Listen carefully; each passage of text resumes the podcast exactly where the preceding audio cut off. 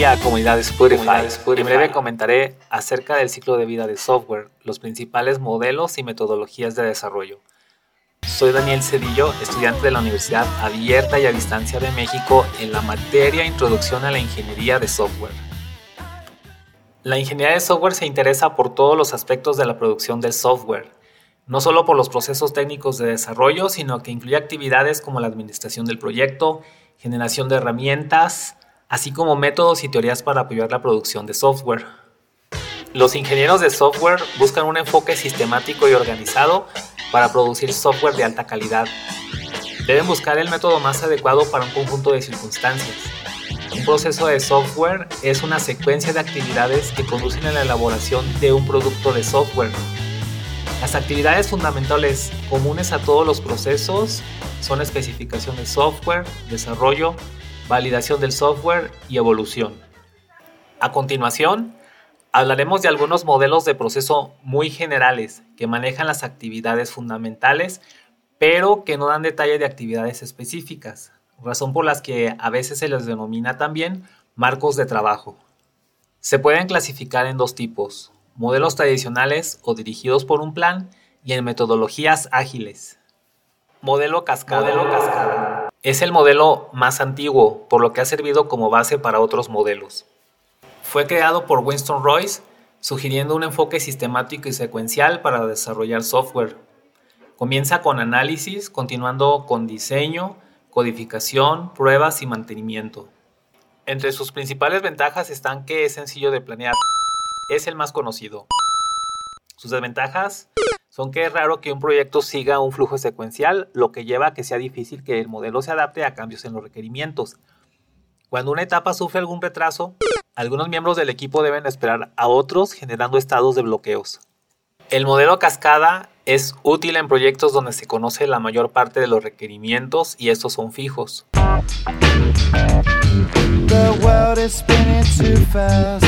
Modelo de construcción por prototipo. Este modelo fue propuesto en 1984 por Goma como una herramienta para identificar los requerimientos del software. Este es el mejor enfoque, por ejemplo, cuando el desarrollador no está seguro de la eficiencia de un algoritmo o de qué forma se va a adoptar la interacción entre el humano y la máquina. Ayuda a que el cliente detalle más claramente sus necesidades que tiene respecto al software. Los prototipos se pueden elaborar de varias formas dependiendo de la naturaleza del proyecto. Por ejemplo, número 1, realizando un borrador de historia. A manera de historieta se plantean las funcionalidades del sistema tal como fue escuchado del cliente. Para construir este tipo de modelos se puede emplear un blog de notas de papel o herramientas de software que permitan simular el proceso que se solicita. Así el cliente podrá hacerse la idea de cómo funcionará el sistema y discutirlo con el analista. Número 2. Un modelo que implementa alguna función importante del sistema. Por ejemplo, no se aplican aspectos de diseño ni con la base de datos completa. Se obtiene el entendimiento del requerimiento por parte del equipo de desarrollo.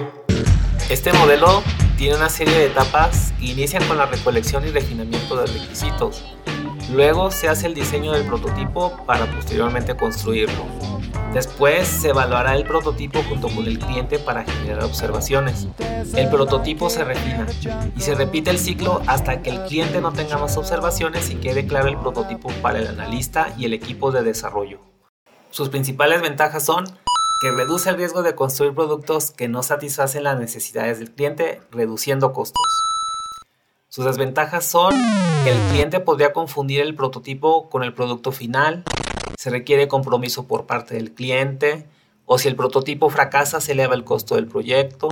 Otra es que el desarrollador puede caer en la tentación de tomar el prototipo para construir el sistema, dejando de lado aspectos de diseño y calidad necesarios.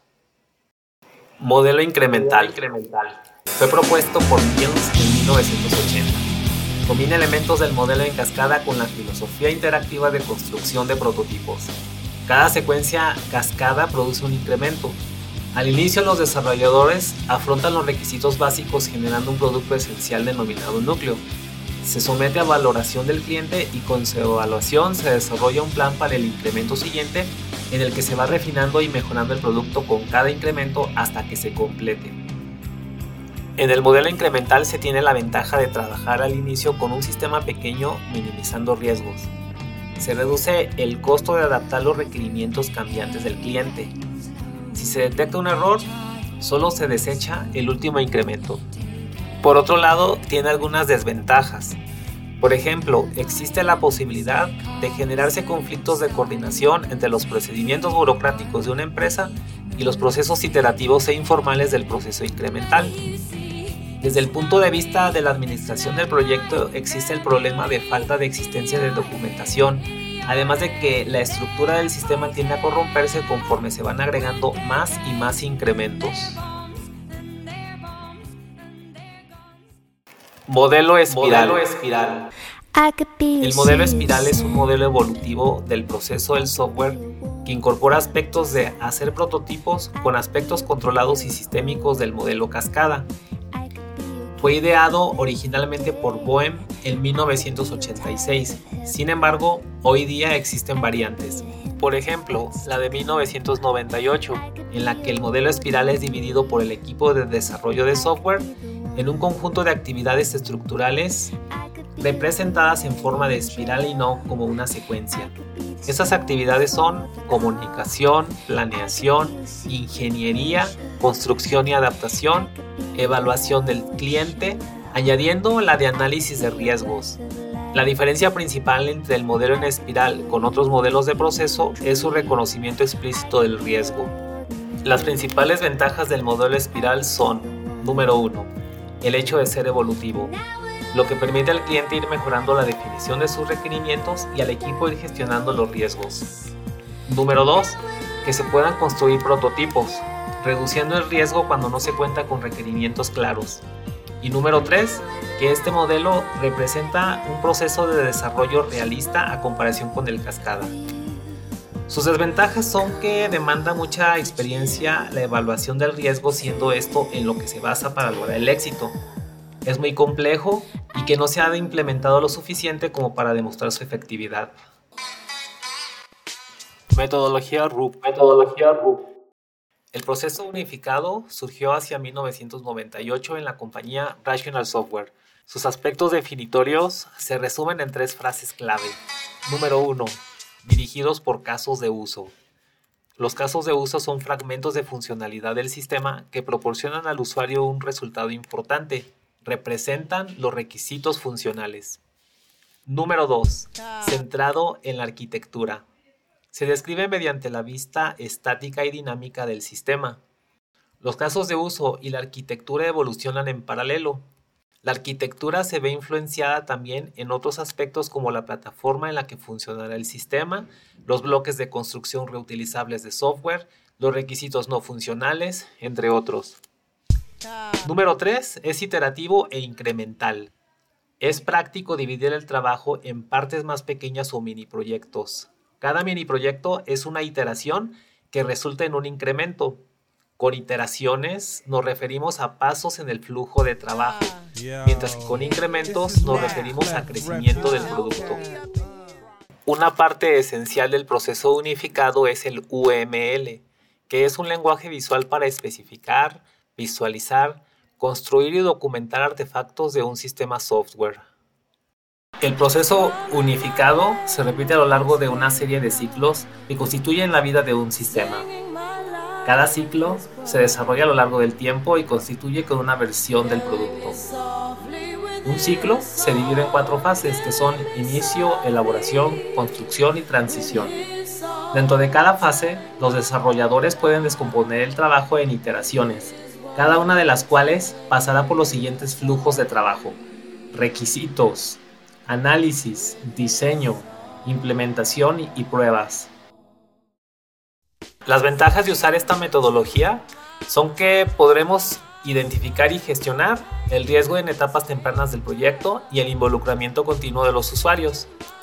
Sus desventajas son que podría resultar inadecuado por su grado de complejidad, la necesidad de conocer el UML y podría ser no adecuado para desarrollo de software embebido.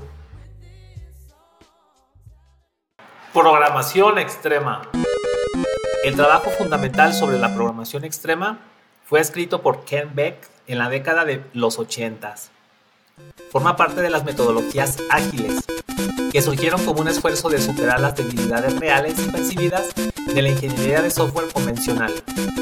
La agilidad es más que una respuesta efectiva al cambio. Incluye una filosofía que recomienda estructuras de equipo y actitudes que facilitan la comunicación entre el cliente y los desarrolladores. Pone énfasis en la entrega rápida de software funcional por medio de un plan de proyecto flexible que elimina productos de trabajo intermedios.